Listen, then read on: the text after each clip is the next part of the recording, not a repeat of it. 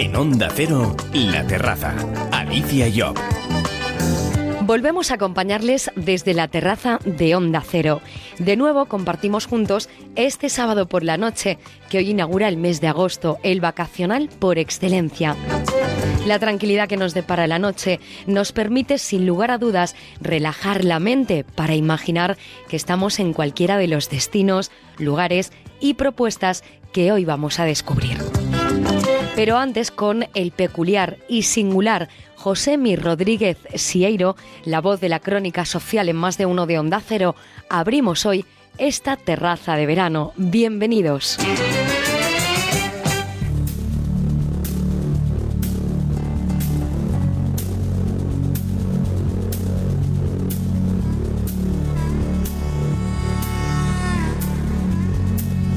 En Onda Cero, La Terraza. Y está la carretera. Qué largo es el camino, qué larga espera. Siempre impecable y de punta en blanco, así conocemos a Josémi Rodríguez Sieiro desde su primera aparición en la televisión en 1992 de la mano de María Teresa Campos. Pero antes, la radio fue el medio que le vio nacer como comunicador de la crónica social con Miguel Ángel García Juez en Antena 3 Radio. De su padre dice haber heredado su señorío, sentido de la responsabilidad y saber ganarse el dinero para mantener un nivel de vida que le viene de cuna cuyos orígenes parten de Galicia, Vigo, la ciudad que le vio nacer. Josemi, buenas noches, bienvenido a nuestra terraza Buenas de verano. noches. ¿Te hemos acertado la canción, Josemi? Qué introducción, sí, sí, está muy bien, pero qué introducción tan graciosa. ¿Por qué? No, no, porque digo, cuando me dicen qué bien vestido vas o qué bien, digo, claro, yo tengo que, soy baj- bajo y, y, un- y ligeramente visco. Tengo que distraer la atención de alguna manera. De alguna forma, bueno, Claro. tampoco. Eres un poco exagerado, ¿eh? Sí, Vigo es la ciudad que te vio nacer, Josemi, y La Toja ha sido y sigue siendo testigo de los veranos, en este caso de una etapa de la infancia y la juventud que tú recuerdas muchísimo. ¿Cuáles son esos momentos, esas vivencias, esas personas con las que compartiste aquella etapa y que por mucho que pase el tiempo nunca olvidas? Bueno, eh, yo he ido, sí, desde muy niño a La Toja, al Gran Hotel, porque ahí iban mis padres, iban, habían ido mis abuelos también. Entonces, bueno, pues guardo de aquella época amigos a los que sigo viendo. Yo no voy unos periodos tan largos ahora, pero sigo yendo a La Toja y sigo todos los años eh, celebrando alguna cena en La Toja. Muchas eh, personas tal vez no conozcan que Josemi estudió Derecho en la Complutense de Madrid. Mm. Entras en los medios primero en la radio en el año 1991, como has dicho. ¿Qué descubres de la comunicación Bueno, que hace que te quedes en esta yo no- profesión? Yo no había tenido intención nunca en hacer nada de radio. Nada más que un caricaturista nos hizo a un hermano mío y a mí de pequeños una caricatura en el que yo voy conduciendo un coche descapotable. Yo tendría seis años cuando me hizo la, la caricatura y entonces me pone un micrófono delante. Qué curioso. No entendí muy bien, yo iba conduciendo con un micrófono que ponía Radio Vigo, yo no estaba en mi vida en Radio Vigo. Y luego, después de los años, eh, contando en casa de Miriam Hungría, de los padres de Miriam Hungría, la hoy viuda del príncipe Cardán de Bulgaria, contando yo una puesta de largo a la que había ido, Joaquín Prat me dijo, desde mañana vas a trabajar conmigo en la radio. Vaya. Y entonces yo le dije, uy, no, mi padre le daría un ataque si me ha mandado a, a estudiar Derecho, que me ponga yo a hablar por una emisora de radio. Entonces lo encontraba yo que era un poco lo de la radio, que era un poco folclórico. Que mi familia lo iba a encontrar todo eso un poco como como que no, como que no era para lo que para lo que teníamos que hacer nosotros. Y entonces no no le hice caso y no lo hice efectivamente. Luego ya, estando precisamente en la Toja, me llama un señor que dice llamarse Miguel Ángel García Juez, que efectivamente era él, y me dice que un amigo que le ha pedido un nombre y que un amigo mío le ha dado ese nombre. He dicho, ¿cuál es el nombre del amigo? No lo supe hasta pasado muchos años. era Pedro Guerrero, que fue síndico de la Bolsa de Madrid y presidente de varios bancos, el cual, haciendo una publicidad que hacía Miguel Ángel García Juez, en la SER le dijo, le dijo, yo tengo la persona que estás buscando, pero no es periodista, eh, pero se ajusta a todo eso que tú quieres. Propónselo, pero no digas que estoy yo por medio porque te va a decir que no. Entre todos se empeñaron y al final lo consiguieron. sí, en ese momento me encontré yo Baby, tuve una feblez y como encima la radio, yo vivo en la calle Velázquez, eso estaba pues dos manzanas más adelante, me hizo gracia el tema y eh, fui a, la radio. En, fui a la radio el mes de, septiembre, en octubre continué, en noviembre y en diciembre mi madre me dijo eh, el hecho de que tu padre se haya muerto no quiere decir que no vayamos a pasar las navidades en Suiza, como siempre. Y entonces me despedí de la radio, pero eh, no me dejó marchar. Cuando llegué al portal ya me estaba llamando Manolo Martín Ferrán, que habíamos hecho un crucero con mis padres, ah, lo había conocido en un crucero que habíamos hecho a Rusia, y entonces me dijo, vuelve inmediatamente, ¿dónde osas marcharte? Y dije, yo me voy a Suiza a pasar las navidades. Y entonces me dijo que vas a avisar, pero vas a entrar por teléfono. Total, que entonces pues yo ya me quedé y ahí es el momento en el que a mí me firman el primer contrato porque el primer contrato no existió los tres primeros meses porque no se pagaba a nadie, según me dijo Miguel Ángel. Bueno, pues esta es un poco la historia de inicio que al final, como hemos dicho, todos se empeñaron y al final lo consiguieron en que... Y con María Teresa Campos fue una cosa más sencilla. Íbamos en el avión, eh, María Teresa Campos y yo sentados en, el, en la primera fila, del otro lado Rocío Jurado y, su marido y, Carrasco y de repente mm, María Teresa veníamos de Jerez de alguna cosa en casa de Fermín Borges y entonces me dijo María Teresa te quiero en televisión el lunes. Y ahí estuviste. Tienes tanta vida social como cuentas, José, mi forma parte, sí. Tengo más porque hay muchas cosas que no puedo contar. Hay que dejar una parcela en la vida privada de todo el mundo que no hay por qué. Claro que contarla. Que no hay por qué contarla. ¿En qué se refugia Josemi cuando guarda un tiempo para el descanso? Ah, no, no, yo, estoy, yo, ni, si yo no. No, tiene descanso, Josemi. no es cuestión ni de descanso ni no descanso. O sea, yo tengo una vida muy organizada. Yo me levanto por la mañana escribo, me voy a la radio, vuelvo de la radio, tengo un almuerzo, voy al almuerzo o recibo en mi casa gente a almorzar, casi siempre tengo gente, si no almuerzo fuera, luego eh, se van, continúo haciendo las cosas que tenga que hacer, o bien de mis cosas particulares, o bien de, de mi vida profesional, y luego ya pues siempre hay una inauguración, una conferencia, un cóctel, una cena, un algo. Siempre hay eso. Es todo una especie en el fondo de, de, una cierta rutina, ¿no? La televisión la veo bastante poco, bastante poco, por no decir casi nada. Tengo ofertas permanentes, porque tengo una oferta de este programa de pues se llama Sálvame. Siempre, casi, casi todas las semanas me llaman para decirme si quiero empezar o quiero trabajar a mí no me interesa en este momento. Tendría que ser una cosa muy, muy, muy especial. Me divierte mucho hacer radio porque me divierte y he pasado eh, muchos años con Miguel Ángel García Juez, he pasado maravillosos, he pasado muchos años con Carlos Herrera, maravillosos, menos tiempo con otras personas con las cuales me he llevado siempre fenomenal, no he tenido ningún problema, ahora estoy con, con eh, Lucas y bueno, pues nada, pues acoplándonos unos a otros, como podríamos decir, ¿no? Dices que intentas eh, divertirte y disfrutar con todo lo que lo que haces, si no no lo haces. ¿Cuál ha sido el mejor no, lo hago. ¿Cuál ha sido el mejor momento de los vividos en un medio de comunicación? Eh no, es que he tenido muchísimos. O sea, he tenido muchísimos. O sea, profesionalmente he tenido cosas que me, que, de las que me he quedado encantado, pues tema de la boda de las infantas, donde casi nadie conocía a nadie y yo sabía quién sean todos, no es por nada, pero es así. Claro, eh, pues eso, pues eso, por ejemplo, pues lo recuerdo que fue una cosa de estas que te pone a prueba el decir, bueno, y todos estos señores que van unos detrás de otros, ¿quiénes son?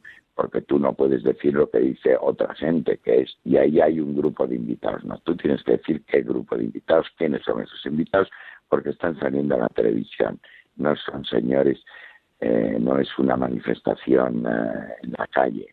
pues ese tipo de cosas lo he hecho encantado con María Teresa Campos, que nos ha dado siempre a todos una libertad verdaderamente impresionante. Y para finalizar, José, los sábados por la noche, ¿qué son para ti? Eh, los sábados por la noche, pues igual que los viernes por la noche o los martes por la noche, no tengo una diferencia. Si estoy en Madrid, que ahora suelo estar menos, pues eh, muchísimas veces me quedo en casa el sábado, muchísimas veces no salgo, o, eh, o, si estoy fuera, pues depende de dónde estéis, si estoy con amigos, pues con amigos fuera de Madrid, en alguna finca o en alguna casa de alguien fuera, o si estoy yo en Galicia y tengo mis invitados, pues ocuparme de mis invitados. Pero no, no, o sea, es que todo eso de, por ejemplo, salir a cenar un fin de semana a un restaurante mm, es una cosa que he dejado de hacer hace mucho tiempo. José Mi Rodríguez eh, Sieiro, gracias por compartir un rato. ¿Esto le ha interesado a alguien? De tu sábado noche, yo creo que sí. Claro que sí. A nosotros, por lo menos, segurísimo que a mucha gente también. Te lo agradezco mucho. Te lo agradecemos nosotros a ti. Feliz verano, José Mi. Buenas noches. Un beso. Adiós. Buenas noches. Cerrado meu país Pero as túas ribeiras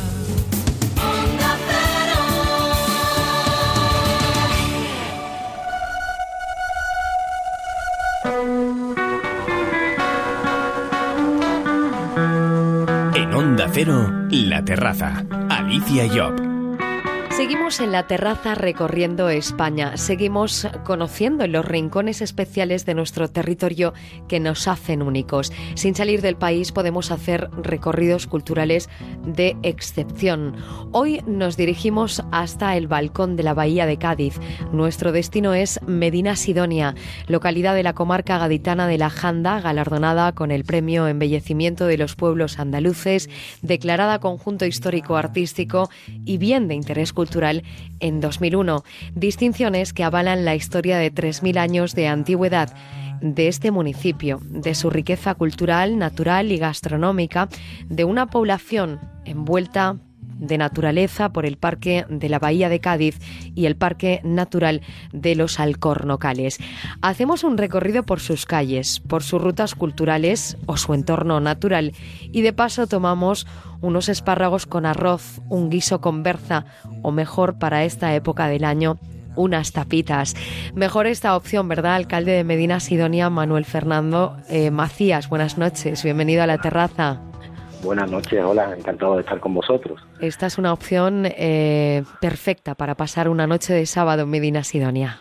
Es una buena opción. Quizá la contundencia de algunos de los platos de los que me hablan lo hagan menos frugales. No sea para, esta, época del año, ¿verdad? para esta época del año. Pero sí que es cierto que Medina Sidonia cuenta con una exquisita gastronomía que además eh, durante los últimos años eh, está asociándose y que los promotores y los productores están teniendo buena relación eh, con los hosteleros y estamos llegando a un nivel de, consumo importante, haciendo que la gastronomía pues esté tomando un papel fundamental dentro de la economía de, Medina Sidonia. Además de lo que has mencionado, que, desde luego se hace aquí de una manera exquisita, eh, sí que es cierto que tenemos la excepcionalidad de las carnes de retinto, que es una eh, raza vacuna autóctona eh, con muchísimos años de historia. De hecho, en la mitología griega se hablaba de uno de los trabajos de Hércules, que era robar los toros rojos a Gerión. Esos toros rojos de Gerión siguen pastando por, la, por los campos de Medina Sidonia y eh, producen una carne de excelente nivel.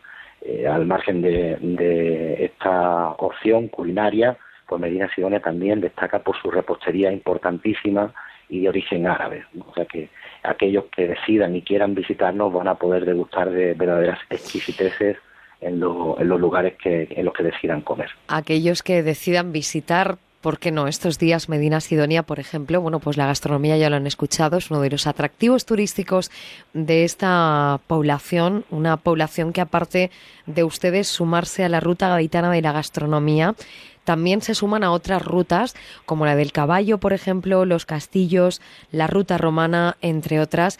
Cuéntenos qué suponen estas rutas. Bueno, pues suponen estar dentro de circuitos, es importante estar dentro de circuitos eh, porque Medina Sidonia tiene una historia amplia. Tú antes hablabas de 3.000 años, la fundación de la ciudad eh, fue fenicia y a partir de ahí se han concadenado eh, diversas civilizaciones que han hecho de Medina Sidonia un importante enclave en el centro de la provincia de Cádiz. Desde la cota más alta de Medina Sidonia eh, se puede divisar toda la bahía, eh, la campiña de Jerez, parte eh, casi completa de la provincia, y en los días en los que no hay bruma en el mar también se divisa África, o sea que la situación estratégica geográfica de Medina Sidonia, muy cerca de la, de la playa y muy cerca también de la, de la sierra, pues da muchas opciones. Por aquí han, pasado todas las civilizaciones y ha sido un punto importante tanto para, para Roma como para, para el mundo árabe y también para, para el mundo cristiano. Eso nos ha hecho tener un patrimonio bastante amplio, eh, desde el patrimonio civil, desde el patrimonio municipal que gestionamos nosotros, también eh, en el patrimonio religioso tenemos verdaderas joyas, ¿no? como la iglesia Santa María de Mayor. Mm, de, de, hecho, eh, como dice usted, esta es una de las poblaciones con más monumentos y más riqueza arqueológica de la provincia de Cádiz. Esto, bueno, pues de alguna forma hace más atractivo un recorrido cultural. ¿Que ¿Por dónde empezaríamos, alcalde? Si entramos, eh, si ustedes nos abren las puertas de Medina Sidonia, ¿cuál es el recorrido que podríamos hacer? Perfecto. Mira, yo siempre que, recibo esa pregunta la contesto de la misma manera. Eh, empezaríamos en una muralla medieval eh, recientemente recuperada desde la empresa pública de Medina Sidonia. Ha sido una verdadera obra de envergadura que es la que da, la que saluda al, visitante. Dentro de, esa, de ese conjunto tenemos un arco califal, que es el símbolo de la ciudad, la entrada a la ciudad una puerta de origen árabe del siglo X. A partir de ahí podemos muy cerca, a unos 200 metros, encontrar un conjunto monumental romano eh, que incluye una importante galería de, obra hidráulica, unas cloacas romanas, y arriba de las cloacas romanas, en el mismo edificio, encontramos el Museo Arqueológico de Medina Sidonia, que fue inaugurado hace dos años y que guarda piezas importantísimas, desde vasos rituales fenicios, pues prácticamente hasta, hasta el siglo XIX, ¿no? hasta restos de la ocupación de la ocupación francesa. eh, una vez visitado las cloacas y, la, y, el, y el museo arqueológico, es importante visitar la calzada romana, está también muy cerca en esa ruta, eh, es una calzada romana conservada de una manera excelente, eh, forma parte del cardum de, la ciudad, de, la vía central de la ciudad y se conserva además con el acerado y con determinados juegos que los niños y los no tan niños romanos eh, utilizaban para, para, para, pasar el tiempo. Aún se conservan y están protegidos, se pueden visitar dentro de la propia calzada. dígame, dígame. No, a partir de ahí, pues la ciudad se abre. Es decir, tenemos un castillo romano, uno de los pocos castellos romanos que se conservan en, en Andalucía y creo que también en el resto del Estado, y que es precisamente desde Castillo eh, donde se, se superponen el castillo romano, el castillo árabe y el castillo cristiano, desde donde se puede divisar pues la práctica totalidad de la, de la provincia de Cádiz. Hemos hablado de gastronomía, hemos hablado de historia, de todo el patrimonio debido a la historia que esconde esta población gaditana, pero también tenemos que hablar, alcalde, del entorno natural del que ustedes disfrutan cuando se levantan, supongo, cada mañana, porque están rodeados del mm, Parque Natural de la Bahía de Cádiz y el de los Alcornocales, que también son atractivos turísticos de este municipio. Claro, además están a tiro de piedra, es decir, nosotros estamos a escasos 40 minutos de la, de la capital de la provincia de Cádiz y estamos en, tenemos parte del parque del parque natural de los Alcornocales, que es uno de los bosques eh, mediterráneos más grandes que aún se conservan.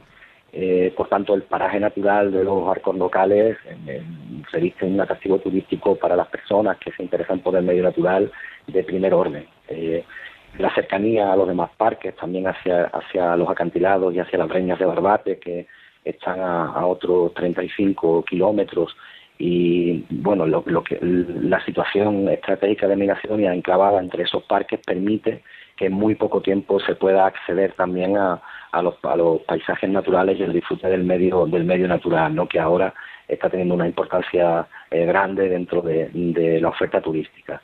Eh, desde luego, desde la propia ciudad podemos divisar eh, esa riqueza natural, esa riqueza paisajística y en, escasos minutos pues podemos también estar presencialmente, físicamente en los lugares que, hemos podido ver desde la, desde la, desde la ciudad. Están rodeados ustedes también de mar, eh, Puerto de Santa María, Chiclana de la Frontera o Barbate son algunos de los otros destinos de los que ustedes se encuentran cerca en la provincia de Cádiz. Con el alcalde de Medina Sidonia hemos hecho un recorrido fantástico por este municipio. Em, bueno, de la comarca gaditana de la Janda hemos comido, hemos conocido la historia y hemos hecho un recorrido cultural. Manuel Fernando Macías, gracias por compartir este tiempo de la terraza con nosotros. Buenas noches. Buenas noches, ha sido un placer. Alicia Job en la terraza de Onda Cero.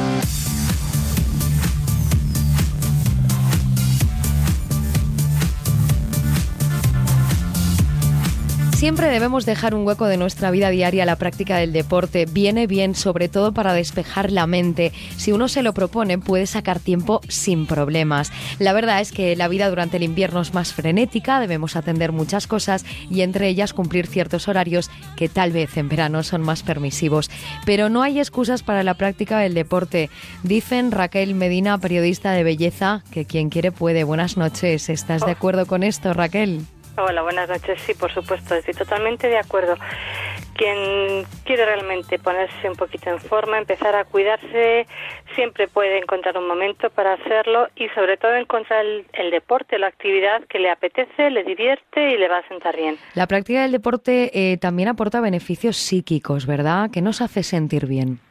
Pues tiene muchísimas ventajas. Por ejemplo, aumenta la concentración, es un antídoto para el insomnio, nos ayuda a relajarnos, a estar, eh, mejora nuestra autoestima, superar límites, eh, asumir retos, ser más valientes y además nos pone de buen humor. Es algo físico, nos libera endorfinas y hace que estemos más contentos. Y cuanto más deporte hacemos, más felices nos sentimos. Esto es lo más importante, de cómo practicar correctamente deporte en verano y no sufrir ningún problema por aquello del calor. Es de lo que hablamos hoy con Ángel Merchan, es director en Home Wellness Madrid Estudio. Buenas noches. Bienvenido. Hola, buenas noches. ¿Qué tal? Ángel, ¿qué tipo de deporte es el más adecuado para el verano? Pues hombre, yo ahora en esta época, con estas temperaturas tan altas, pues eh, lo que le suelo recomendar a la gente es pues que practique los deportes en el agua, que son una buena alternativa. Pues esto de natación, el surf, el aguayín, pues yo creo que son pues unas alternativas perfectas pues para, para esta época del año. ¿Y cuáles son las otras opciones? Bueno, a ver, otra opción, mm, lógicamente, pues están los, si estás en la ciudad porque estás trabajando y demás, pues en los gimnasios, obviamente, pues si están aclimatados con aire acondicionado y demás, pues eh, pueden ser una buena alternativa, pues para para poder hacer ejercicio, teniendo en cuenta, pues eh, los riesgos que hay de, si haces al, aire libre, pues con las altas temperaturas, de, sufrir un golpe de calor. Evitar las horas centrales del día, supongo, ¿no?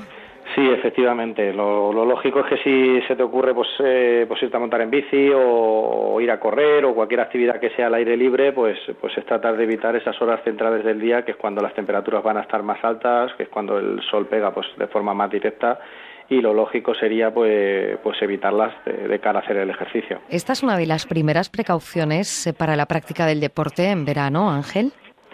Sí, sí, esto sería, digamos, eh, la, principal. O sea, yo lo que lo que recomiendo es que si quieres hacer ejercicio, pues que lo hagas o bien en la. Lo ideal es la quizá la primera hora de la mañana, que es cuando va a estar, digamos, más fresquita la temperatura, o mm, si no puedes, pues pues ya pues en el atardecer, pero ya te digo, siempre evitando pues estas estas horas centrales del día. Porque mm, otra de las precauciones, eh, Raquel, es fundamental también una buena alimentación e hidratación a la hora de practicar deporte, sobre todo en verano. Sí, es importantísimo, sobre todo estar muy bien hidratados antes de empezar a correr mientras, o hacer ejercicio mientras lo estamos haciendo y una vez que hemos terminado.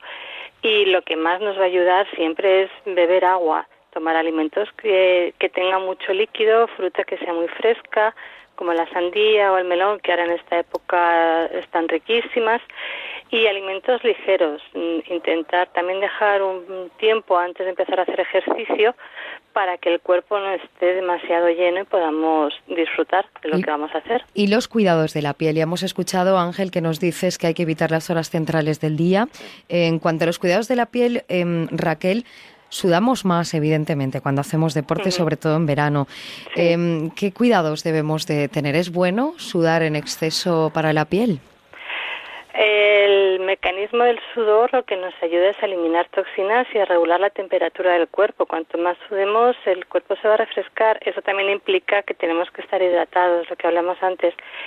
En cuanto al, al, sudor, bueno, es importante tenerlo un poco controlado. La ropa que llevemos tiene que ser transpirable para que toda esa humedad se vaya eliminando debemos usar también pues desodorantes que tengan un pH neutro para que no irrite la piel y lo que también es fundamental es usar un buen protector solar cuando vamos a correr el sol nos va a estar pegando y con el sudor es fácil que se nos vaya muchísimo antes los filtros solares. Por eso hay fórmulas que son específicas para el deporte que sobre todo lo que hacen es que se funde mucho mejor en la piel se absorben muy rápidamente, no son pegajosas, que es muy molesto cuando estás haciendo deporte, tener, notar la piel ahí muy grasienta y no dejan marcas blancas. Y tener siempre a mano, en un bolsillito, donde bolsito, eh, llevar un stick para las zonas que se queman más, las orejas, la punta de la nariz, el cuello, esas partes que a lo mejor llevamos gorra, creemos que estamos protegidos y al final se nos van a quemar. Oye Ángel, eh, para los que practican mucho deporte en invierno, eh, cuando llega el verano, ¿deben de bajar el ritmo? Porque todo en su justa medida mm, es bueno. A ver, sí, sí. El, tema de la, de la, temperatura juega un papel fundamental. O sea, nosotros en temperaturas muy altas, el cuerpo, a medida que se acerca, digamos, la temperatura exterior a la temperatura de, interna del cuerpo, que está en torno a los 37 grados, pues digamos que mm, el cuerpo empieza a perder capacidad de, de rendimiento, porque eh, uno de los efectos que se producen con el ejercicio es un aumento de la temperatura, es decir, el ejercicio genera calor. Entonces, si no, si no somos capaces de eliminarla adecuadamente, pues puede ser peligroso. Entonces, eh, dependiendo sobre todo de la temperatura a la que estemos haciendo el ejercicio, pues sí que se debería regular un poquito el, el nivel de intensidad. ¿Y cómo ir correctamente equipados para hacer deporte en verano? Ángel.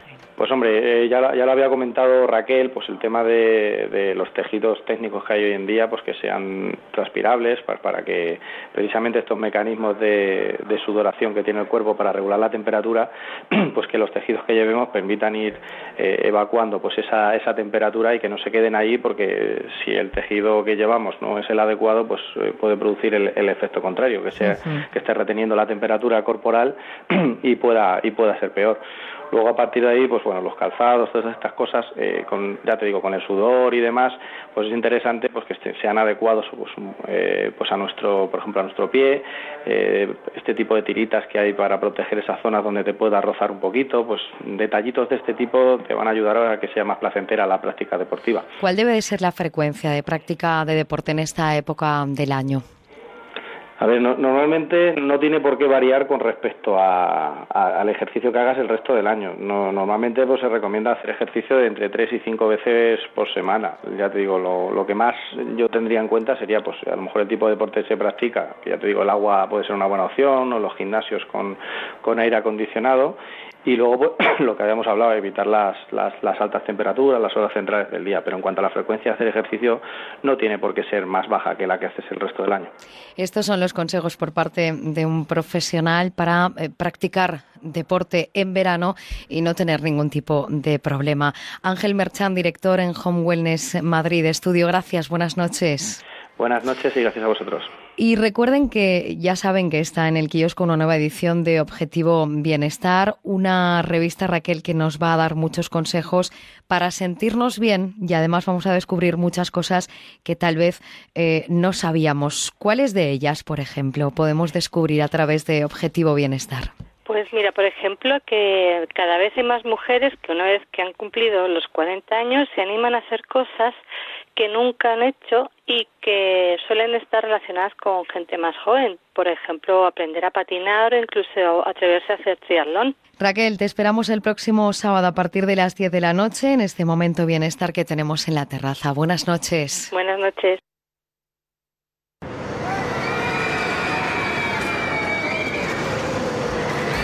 Este verano ven a los McDonald's de la Comunidad de Madrid y consigue un 2x1 para Parque de Atracciones de Madrid o Parque Warner y disfruta el doble. Date prisa, válido solo hasta el 20 de agosto.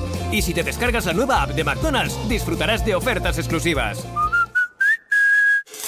¿Aún no conoces los efectos de la mesoterapia? Prepárate para el verano y ponte guapa. Reserva tu sesión en Centro Médico Caduceo Salud. Teléfono 917-013-972. Octava planta del corte inglés de Callao. Y si lo prefieres, combínala con acupuntura y presoterapia para mejorar los resultados. Centro Médico Caduceo Salud, en el corte inglés de Callao. Primera consulta gratuita.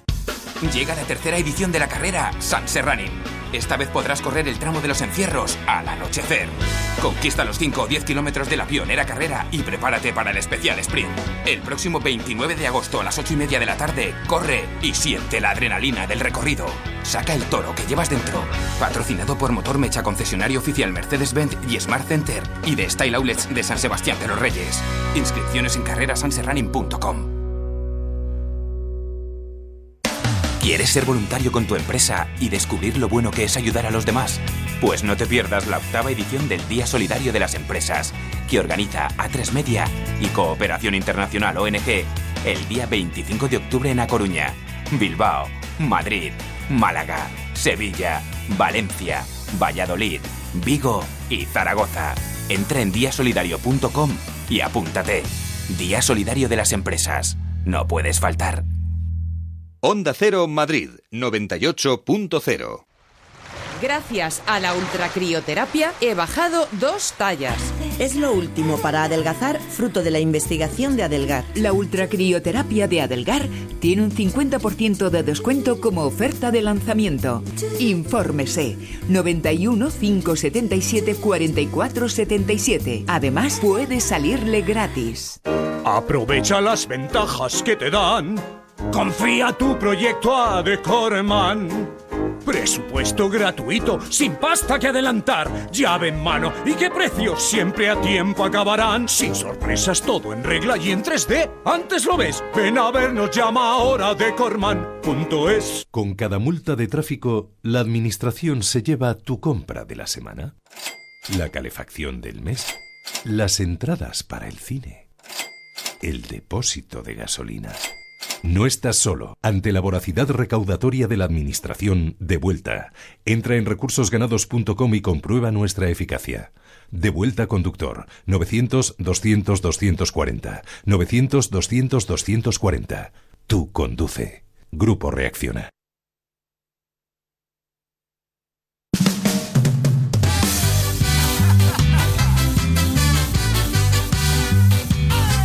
Ven a la terraza con Alicia Yo en Onda Cero. Como cada semana reservamos en esta terraza de verano un rincón gastronómico. En este caso, hoy vamos a conocer cómo ha evolucionado la oferta de la gastronomía vegetariana en nuestro país. Elegir la opción de ser vegetariano supone, además de no consumir alimentos de origen animal, un estilo de vida. El punto de encuentro de los vegetarianos en España lo encontramos en la Unión Española de Vegetarianos, que nace con el objetivo de prestar apoyo a las personas que ya han elegido esta opción y además divulgar el vegetarianismo. Saludamos a su presidente, David Román. Buenas noches, bienvenido a la terraza, David.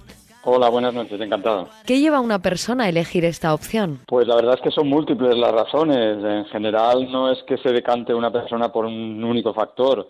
Un poco pues coinciden en este aspecto mm, tanto los factores de salud como factores éticos. Eh, y de hecho, en los últimos tiempos cada vez es más frecuente encontrar personas que por factores éticos deciden no contribuir a, la, crianza de animales para alimentación. ¿no? Hay varios tipos de vegetarianos. Eh, David, cuéntanos porque, por ejemplo, uno de los que se está hablando ahora es el de los veganos. Sí, así es. En función de lo que se excluya de la alimentación, pues se puede decir que es un, tipo de, dieta u otro, ¿no? Eh, básicamente, hasta ahora lo que más se conocían eran las personas que habían dejado de comer carne y pescado, pero seguían consumiendo otros productos como, por ejemplo, los lácteos o los huevos, ¿no? Eh, esas personas en, general tienden a, etiquetarse como ovolacto vegetarianos, ¿no? Pero las personas que ya han dado un paso más y excluyen todos los productos de origen animal, eh, llevan una dieta exclusivamente vegetal, ¿no? Y esa, ese recibe el calificativo de dieta vegana. ¿Este país está concienciado en prestar servicio al vegetariano hoy en día? Pues te puedo decir que hace 10 años era mm, una cosa, vamos, como una odisea, ¿no? Incluso salir de viaje o todo esto, pues era complicado para nuestro colectivo, ¿no? Pero ha cambiado mucho las cosas y la verdad es que actualmente pues ya disponemos de muchos servicios y de muchas facilidades a donde nos desplacemos. Uno de los que contribuye a que se hagan bien las cosas a través de su lucha es esta Unión Española de Vegetarianos, David. Sí, como te digo, cuando se creó la asociación, pues básicamente mm, uno de los objetivos fundamentales era prestar apoyo a las personas porque es verdad que muchas veces nos sentíamos discriminados, incomprendidos, rechazados y ha cambiado bastante. Eh, como te digo, en la actualidad pues ya es algo mm, que se acepta bastante comúnmente, que cada vez existen más, más productos, más oferta de establecimientos y por lo tanto pues estamos ya más, digamos, nos sentimos más acogidos a nivel social también. ¿Y cada vez hay más personas que deciden este estilo de vida, ser vegetarianos? Sí, sin duda, se ha observado un aumento creciente pues en los últimos años bastante importante, ya te digo. Eh, también es cierto que hay un sector de, de, esta, de este colectivo que a lo mejor no excluyen al 100% los, los, la carne o los productos animales, pero sí en su vida cotidiana y solo los consumen ocasionalmente. Hoy en día, David, a un vegetariano le resulta caro comer. Yo diría que no, porque si nos fijamos bien en la cesta de la compra, los productos más caros son los de origen animal siempre. ¿Eh? Entonces, evidentemente, cuando eh, se dice que el colectivo vegetariano pues también buscan productos de calidad, productos ecológicos, es cierto que esos productos son algo más caros que los convencionales, pero para una persona ser vegetariana no tiene por qué recurrir a esos productos. Puede hacerlo con alimentos convencionales y ya digo que seguro que la, la, cesta de la compra resulta mucho más económica. De esas opciones en la cocina vegetariana hablamos enseguida. David Román, presidente de la Unión Española de Vegetarianos. Gracias, buenas noches. Muchas gracias a vosotros. Buenas noches. Como les decimos, de las opciones en la cocina vegetariana hablamos con Pascual Laza, chef y profesor de cocina, que en breve, por cierto, va a formar chefs en cocina vegetariana. Pascual, bienvenido a la terraza. Buenas noches. Hola, buenas noches, ¿qué tal? ¿Esta cocina resulta más elaborada que la convencional? Bueno, no, no necesariamente. Al final estamos cocinando, eh, lo único es que nosotros cocinamos productos vegetales, eh, productos eh, sin origen animal y bueno, eh, ahí podemos aplicar la misma técnica que se aplica en cualquier tipo de cocina y la misma creatividad con, con los productos. ¿Qué tipo de productos nuevos han introducido recientemente a la cocina vegetariana? Conocemos pues los tradicionales que incluso ya se pueden adquirir en establecimientos de alimentación convencional hoy en día. ¿Qué tipo de productos nuevos se han introducido en esta gastronomía? Bueno, más que introducir productos nuevos, eh, porque al final son productos que, que, están ahí, los vegetales, las hortalizas, las frutas, las legumbres, los cereales, eh, algunos eh, productos eh, de origen, sobre todo de proteínas no vegetales, como el, tofu, el tempe, el seitán, luego también productos que vienen derivados de la aplicación de, de tendencias gastronómicas como es, eh, vegetarianas, como es el raw, la comida cruda, ¿no? con deshidratados y en definitiva, eh, bueno, existe una fusión, ¿no? A nivel, digamos, eh, de todas las tendencias eh, gastronómicas y la vegetariana o la vegana no deja de ser una excepción a ello. ¿Cuáles son los alimentos imprescindibles que un vegetariano debe de tener en su cocina? ¿Cómo hacer esa lista de la compra? ¿Cuál es tu consejo, Pascual? Bueno, mira, básicamente al final también uno tiene que ver cuáles son sus preferencias ¿no? en, materia de, de, sabores, de colores, de texturas, ¿no? Pues básicamente, bueno, pues el tema del mundo de los vegetales, de las frutas, de las hortalizas, los cereales, eh, pues cada uno, pues los, los que tenga preferencia, ¿no? El, las semillas también, los frutos secos, eh, incluso la incorporación de algas, ¿eh? y bueno pues eh, como te comentaba pues eh, proteínas eh, vegetales como tofu tempe seitán entre otros no al final pues ya te digo o sea cada uno va adaptando un poco a, a los gustos a los presupuestos a las formas de cocinar que cada uno tiene. Lo que sí que es importante, y esto eh, en la cocina vegetariana más, es eh, sobre todo eh, utilizar productos de temporada. Pues ahora, por ejemplo, en verano que el tomate está en plena producción, pues utilizar los tomates. Cuando tenemos las hortalizas, las verduras de invierno, pues echar mano de esos productos que, bueno, pues que además de que están en, su mejor momento, pues están en, su mejor precio también, Para las personas que se planteen o se estén planteando, bueno, pues cambiar su estilo de vida, tal vez a priori comer solo vegetales puede ser aburrido. ¿Qué hacer para que resulte atractivo un plato vegetariano? Bueno, mira, no se trata de comer solo vegetales, ¿eh? O sea, porque al final está el mito de, que la cocina vegetariana solo se come lechuga, ¿no?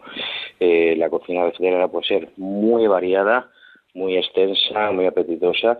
Eh, el, tema es en, eh, pues eso, ir introduciendo eh, los cambios poco a poco, ir introduciendo productos que normalmente no vas a consumir.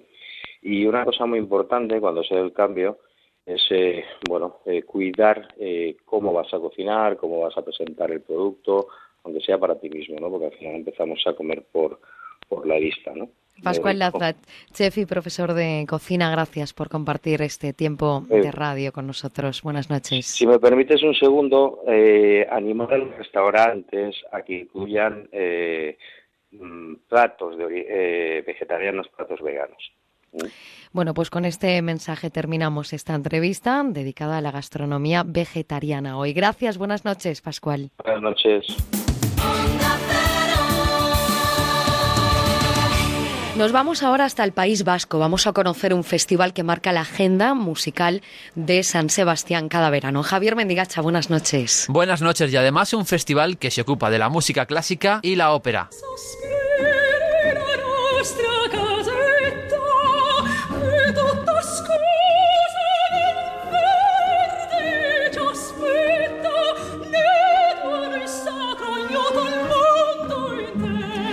El verano es una época llena de oportunidades para disfrutar de buena música. De ello saben mucho en San Sebastián, porque ya son 76 las ediciones que llevan de su quincena musical.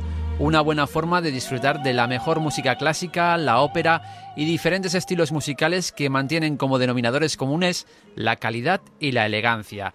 Hoy en la terraza hablamos con Patrick Alfaya, director de la quincena musical de San Sebastián, que arranca precisamente en esta jornada y que nos llevará hasta el próximo día 30 de agosto. Patrick, buenas noches, bienvenido a la terraza de Onda Cero. Buenas noches, Javier.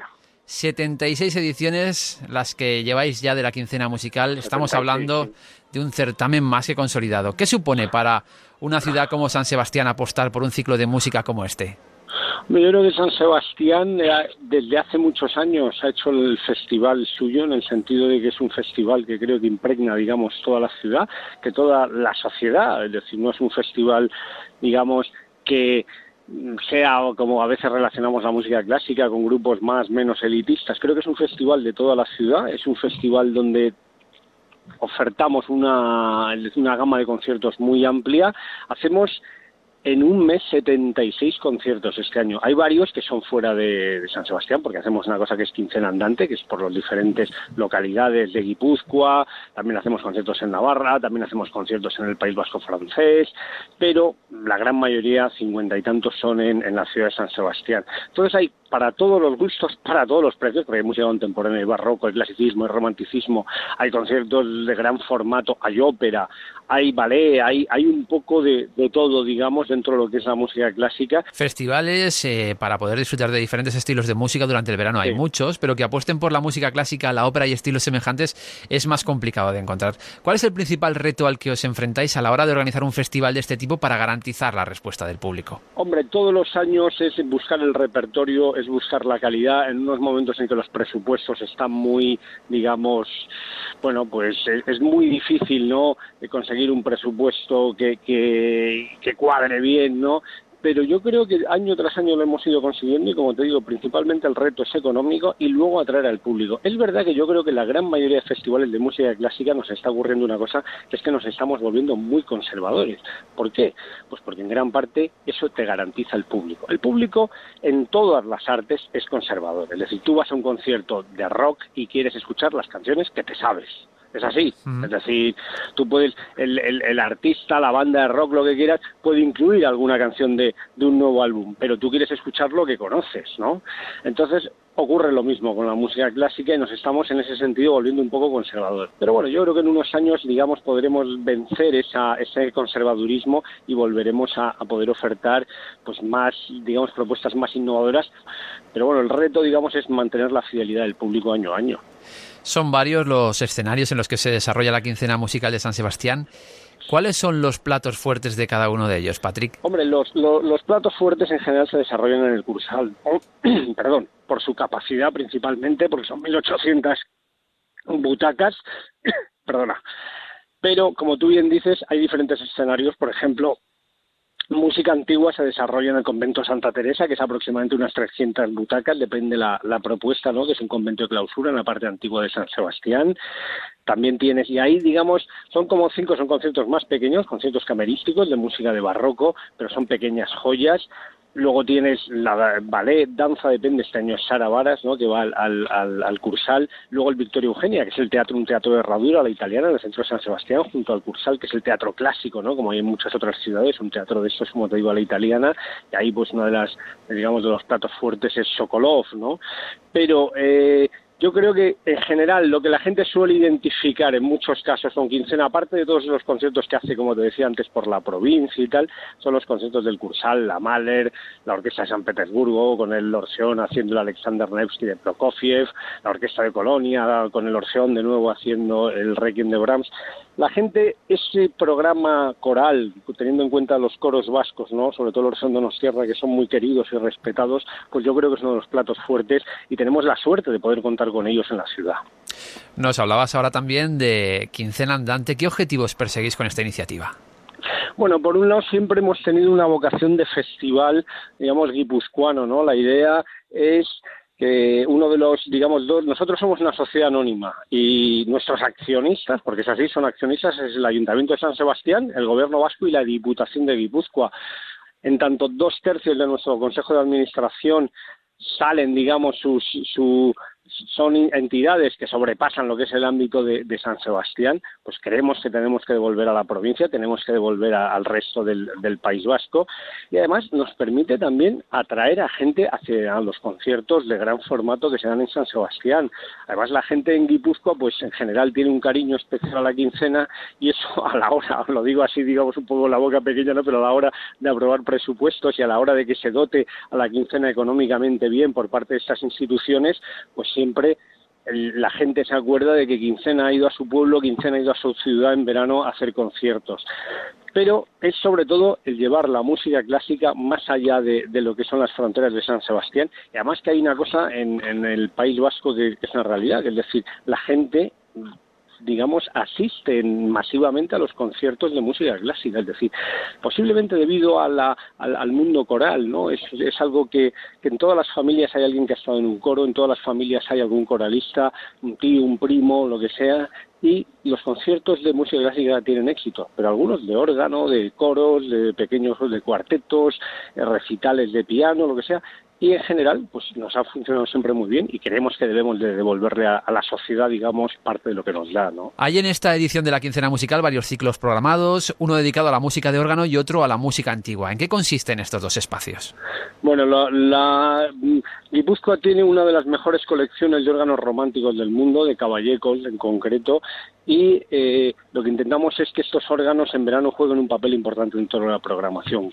Vamos cambiando de localidades, aunque hay una serie de ellas que eh, vamos todos los años, y bueno, pues intentamos, digamos, devolver a la vida esos órganos y son, la verdad, conciertos con una asistencia bastante bastante importante. Y luego, por otro lado, el, el ciclo de música antigua se desarrolla en Santa Teresa, que es un convento de clausura en el centro de San Sebastián, en la parte vieja. Es un ciclo de cinco conciertos que hacemos siempre la primera semana de, de agosto y es otro de los digamos, de esos platos fuertes de quincena en el sentido que tienen muchísimo éxito. Es un concierto que siempre hacemos a las seis porque muchas veces tenemos uno de orquesta sinfónica a las ocho y la gente, pues bueno, intenta hacer los dos, ¿no? Los niños también habéis querido que tengan su parte de protagonismo a través de la jornada infantil o incluso de colonias musicales. ¿Es sencillo adentrarles en estos estilos musicales a los pequeños? La verdad es que cuando son niños sí, es muy es relativamente sencillo. Es decir, el problema que yo veo en gran parte en España y en muchos otros países, ¿no?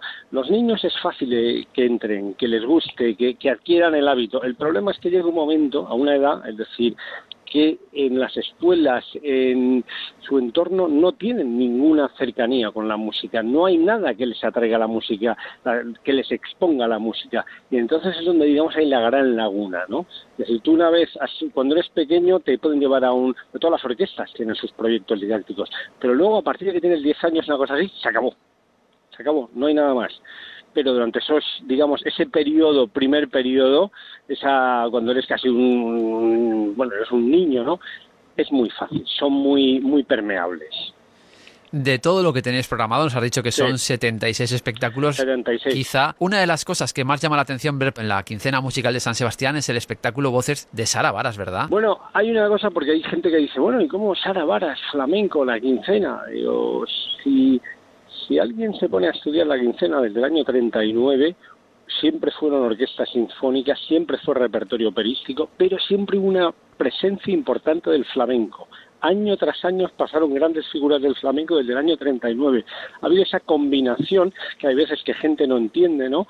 Y Sara Varas estuvo, yo creo que la última vez que estuvo fue como hace siete años, tuvo un gran éxito. Ahora, pues ha vendido todo, va a hacer una segunda función y yo creo, bueno, yo creo que es un espectáculo, yo ya sabéis que es un homenaje a una serie de voces del flamenco, pero es un espectáculo muy, digamos, muy potente, muy fuerte y de una, de una, de una gran calidad dentro del mundo del flamenco. Bueno, pues hemos conocido parte, parte de las actividades que tenéis preparadas para la quincena musical en San Sebastián y lo hemos hecho de la mano de Patrick Alfaya, director de la quincena. Buenas noches y muchas gracias por compartirlo con nosotros en la terraza de Onda Cero. Muchísimas gracias. Buenas noches. Alicia Job en la terraza de Onda Cero. Volvemos enseguida porque vamos a conocer lo que ocurre a estas horas en España y en el mundo. Sigan en la sintonía de Onda Cero. Todavía queda tiempo por delante para descubrir otras muchas cosas que van a despertar su interés en este primero de agosto. Les dejamos ahora con las noticias.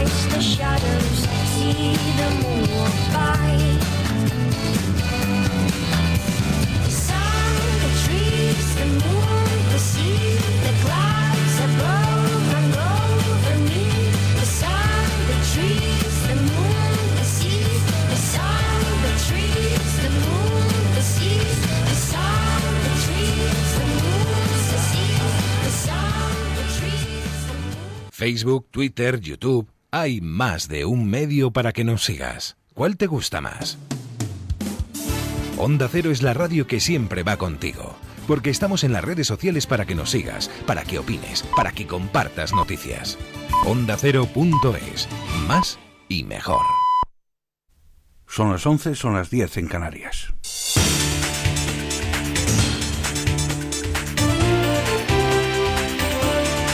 Noticias en Onda Cero.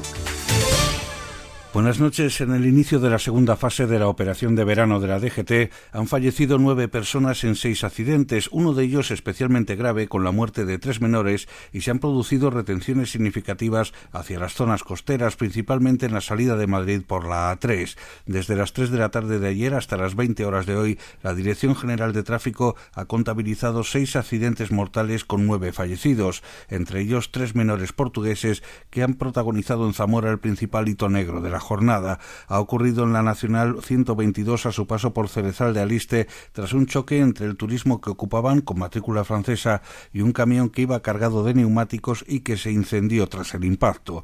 El Gobierno, por boca del ministro de Interior Jorge Fernández Díaz, se ha puesto a disposición de las familias y de las autoridades lusas. Por desgracia, tres niños han, fallecido y lo que tengo que decir es que ya hemos hablado también con las autoridades eh, portuguesas, nos hemos puesto a su disposición. Los fallecidos en ese siniestro son tres hermanos de entre 4 y 12 años, mientras que su padre ha resultado herido grave y otra menor de 12 años y amiga de la familia herida leve. En declaraciones a Onda Cero, el abogado experto en Derecho de la Circulación, Santiago Córdoba, ha alertado sobre la especial peligrosidad de las carreteras secundarias. Ya en 2014 hubo más que en 2013.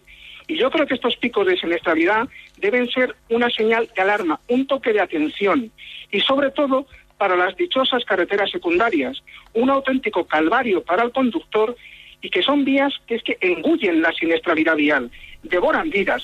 La juez de Caldas ha decretado prisión provisional comunicada y sin fianza para David O.R., el presunto parricida que ayer supuestamente asesinó a sus dos hijas de cuatro y nueve años de edad en la localidad pontevedresa de Moraña. La responsable del juzgado mixto número uno de Caldas ha adoptado esta decisión en la línea con la medida solicitada por el fiscal del caso. Al detenido se le imputan dos delitos de asesinato y ha sido conducido a la prisión de Alama. El presunto parricida de Moraña se ha acogido a su derecho a no declarar en los juzgados de Caldas donde decenas de personas le han vuelto a increpar a su salida al grito de asesino y donde agentes de la Guardia Civil incluso han tenido que contener el tumulto. Pese a haber estado cuatro horas en el interior del juzgado, el detenido ha rechazado declarar ante la juez. Miles de personas se han concentrado en distintas partes de Israel en manifestaciones para mostrar su rechazo a la violencia y exigir al gobierno que cese la instigación extremista tras dos días de ataques contra la comunidad homosexual y contra la familia palestina de Arabsa, que ha conmocionado el país. El odio asesino es el eslogan de la mayor concentración convocada por la ONG pacifista Paz Ahora, en la que participan más de 3.000 personas en la Plaza Rabin de Tel Aviv, donde se leen pancartas con mensajes contra el fascismo, el terrorismo y la guerra. Los asistentes han guardado un minuto de silencio para recordar al bebé Ali Darabasa, muerto ayer al incendiar supuestos colonos su vivienda en un ataque en el que sus padres y hermano de cuatro años resultaron heridos de gravedad. Buenas noches. En el sorteo del sueldazo del fin de semana celebrado hoy, el número premiado con 5.000 euros al mes durante 20 años y 300.000 euros al contado ha sido el 89.748 de la serie 53. Asimismo, otros cuatro números y series han obtenido cada uno de ellos un sueldazo de 2.000 euros al mes durante 10 años. Puedes consultarlos en juegos11.es. Mañana tienes una nueva oportunidad con el sueldazo del fin de semana. Recuerda que el 6 de agosto se celebra el sorteo extra de verano de la 11 con un premio de 20 millones de euros. Quedan pocos días. Cómpralo ya.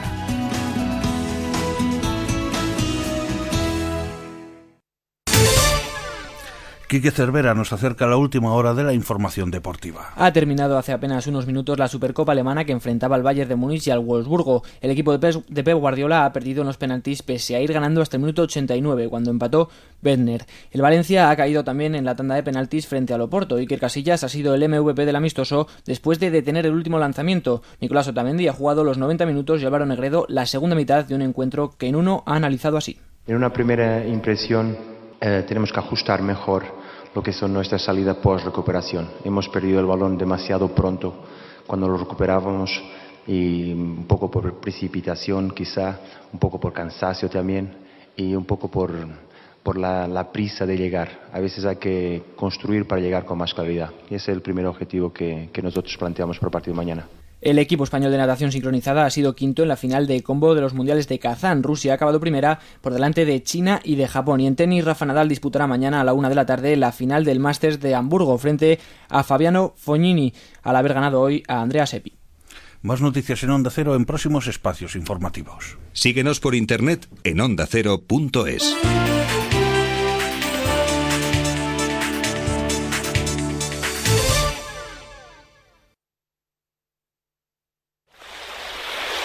Así suena el verano de día. Vamos, que llevo el agua, llevo la cerveza, llevo la Coca-Cola. Y así suena Noches de Radio. Vamos a pasar el verano analizando psicológicamente a los personajes de las series de televisión. Elia Quiñones, psicóloga de Noches de Radio.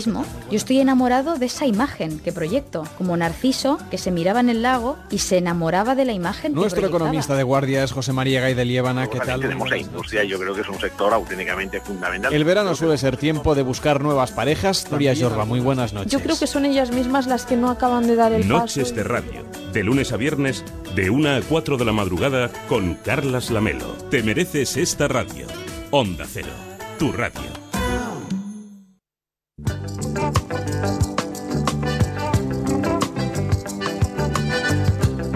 En Onda Cero, La Terraza. Alicia Job. Estamos de vuelta y con mucho tiempo de radio por delante, el suficiente para comprobar las singularidades y curiosidades de un museo que decora su entorno en Bilbao. Hasta el Guggenheim nos trasladamos, tal vez en bicicleta, porque es el deporte que hoy practicamos desde esta terraza, un espacio que también nos invita a la lectura, en este caso la dedicada a los adolescentes. Hablaremos con el escritor del momento para el público juvenil Blue Jeans, pero antes, la propuesta de cine en casa de la semana.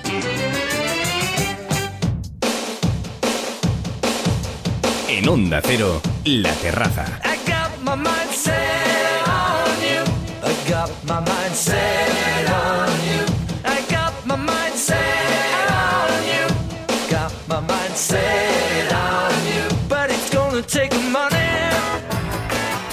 Seguimos con otras propuestas, ahora cinematográficas, em, pero de una forma diferente. Ya saben que nos hemos propuesto hablar de películas que ustedes ya pueden em, ver en casa, sin moverse, sin ir al cine cualquier noche de verano, a cualquier hora. Eh, como dice Eduardo de Vicente, con el mando en la mano, parando eh, o viéndola del tirón, ¿verdad, Eduardo de Vicente? Buenas noches. Claro que sí, muy buenas noches. A la terraza. Eh, nos propones hoy otra eh, película, en este caso Nightcrawler. ¿Qué nos cuentas de esta película? Veo que hay muchas cosas por contar. Bueno, pues sí, porque es una película que nosotros somos gente de radio, pero ahora vamos a hablar de televisión, de lo que se esconde detrás de la televisión. Es una película que podríamos definir de intriga periodística, dirigida por un debutante, Dan Gilroy, que es el hermano de Tony Gilroy, el director de Michael Clayton, y que está protagonizada por Jake Gyllenhaal, un estupendo actor, lo recordamos por ejemplo en Brockback Mountain, René Russo, que hacía mucho tiempo que no la veíamos, eh, que estaba en Arma Letal, por ejemplo, y que fue nominada al Oscar al mejor guion original. Escuchemos un trocito de la película y después hablamos. Disculpe, señor. Estoy buscando trabajo. Soy buen trabajador, con objetivos firmes. Mi lema es, si quieres ganar la lotería, consigue el dinero para comprarla. ¿Qué me dice? Podría empezar mañana o esta misma noche. No pienso contratar a un puto ladrón. Pues este es el protagonista, Jake Gyllenhaal, que es un buscavidas, un tipo que vive como buenamente puede, a salto de mata, en Los Ángeles, roba material de construcción y, bueno, vive de, trapicheos, ¿no? Hasta que descubre un negocio que dice, anda, aquí puedo hacer mucha pasta. El de reportero gráfico que vende imágenes a las televisiones. Sin tener ni repajolera idea de esto, compra una cámara y un escáner policial y a partir de aquí se dedica a buscar por la noche los sucesos más sangrientos para luego vender al informativo matinal. Es una, una visión despiadada totalmente del mundo televisivo y de un personaje que está muy bien descrito, interpretado, sin escrúpulos alguno, muy ambicioso, que lo único que quiere es conseguir sus fines y para eso es capaz de cualquier cosa. Por ejemplo, manipular la escena del crimen ocultar información a la policía para lograr luego un precio más alto. Eso sí, hay que reconocer que es un tipo muy intuitivo, que siempre sabe dar la mirada macabra, claro, que la cadena necesita. En el fondo, ¿qué es esto? Pues una crítica al sensacionalismo televisivo, a esta lucha sin cuartel por la audiencia y denuncia el cinismo de los programas cuando emiten imágenes escabrosas. Eso sí, estos programas antes te dicen siempre, ojo, ojo, cuidado, cuidado, vamos a poner unas imágenes que, uff, pueden herir tu sensibilidad, pero las vamos a poner, ¿eh? No te preocupes que las vamos a poner. Bueno, pues esto es un poquito lo que explica Nightcrawler, que tiene como protagonista femenina a René Russo, como os comentaba, una actriz que estuvo muy de moda en los años 80, que ha trabajado desde entonces muy poco y que aquí, pues la, verdad es que la chica tiene un poquito de enchufe, porque es la mujer del director. ¿eh? Muestra que lo importante en este trabajo del periodismo audiovisual es ser el primero y su tesis es que lo que importa es lo que puede mostrarse en imágenes. La verdad es secundaria. Tiene un tono setentero con unas persecuciones muy bien rodadas y viene a ser como una versión perversa del sueño americano. Hay una escena, por ejemplo, que a mí me encanta, que es una escena que transcurre en un restaurante mexicano, no os cuento nada más, solo que allí el protagonista demuestra que tiene claro a dónde quiere llegar y cómo. Lo único malo que le veo a la película es que más de uno puede verla y decir, oye, pues si es verdad que se gana tanta pasta haciendo esto, pues a lo mejor me he equivocado de trabajo, me compro una cámara, un escáner policial y a vivir del dinero, ¿no? Como este hombre. Bueno, pues eh, esta es eh, una propuesta más para este sábado eh, por la noche. Es Nightcrawler, la propuesta de Eduardo de Vicente. Gracias, Eduardo. Besitos, hasta luego. Volvemos al País Vasco para seguir hablando de arte, Javi. Efectivamente, y lo hacemos en una de las ciudades que mayor transformación ha sufrido en los últimos años.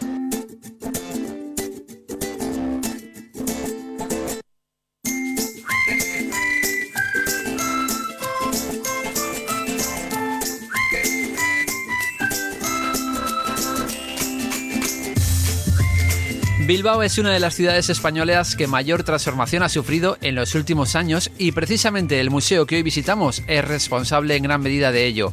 Un edificio que no deja indiferente y que alberga gran parte de las mejores obras de arte contemporáneo de las que podemos disfrutar en nuestro país. Ubicado en la orilla de la ría de Bilbao, se ha convertido en un símbolo indiscutible de la ciudad. Esta noche en nuestra terraza visitamos uno de los museos más importantes de nuestro país de la mano de Lucía Aguirre, comisaria de la exposición de Jeff Koons, uno de los grandes alicientes para acercarnos durante este verano al Museo Guggenheim de Bilbao. Lucía, buenas noches, bienvenida a la terraza de Onda Cero. Hola, buenas noches. Lucía, ¿qué supone el Guggenheim para Bilbao?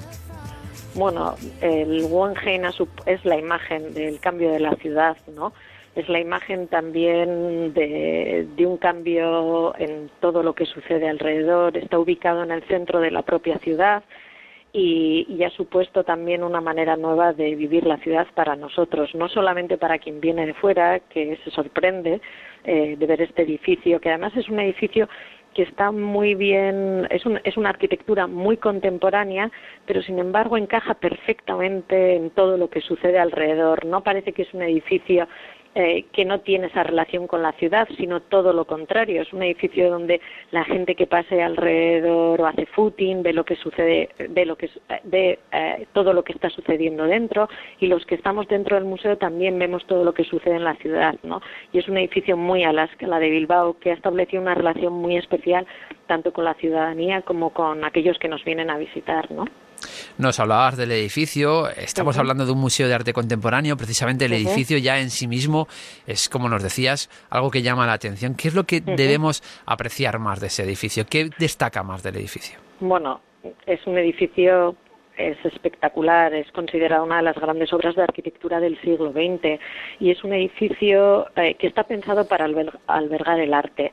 No es un edificio pensado para la gloria del arquitecto, que sí es un gran arquitecto, eh, reconocido internacionalmente, pero Frank cuando pensó en este edificio para, para, albergar, para albergar el Museo Guggenheim, lo que pensó es que era para mostrar arte, arte contemporáneo y además para la ciudad de Bilbao. Y eso se ve claramente en el edificio, ¿no?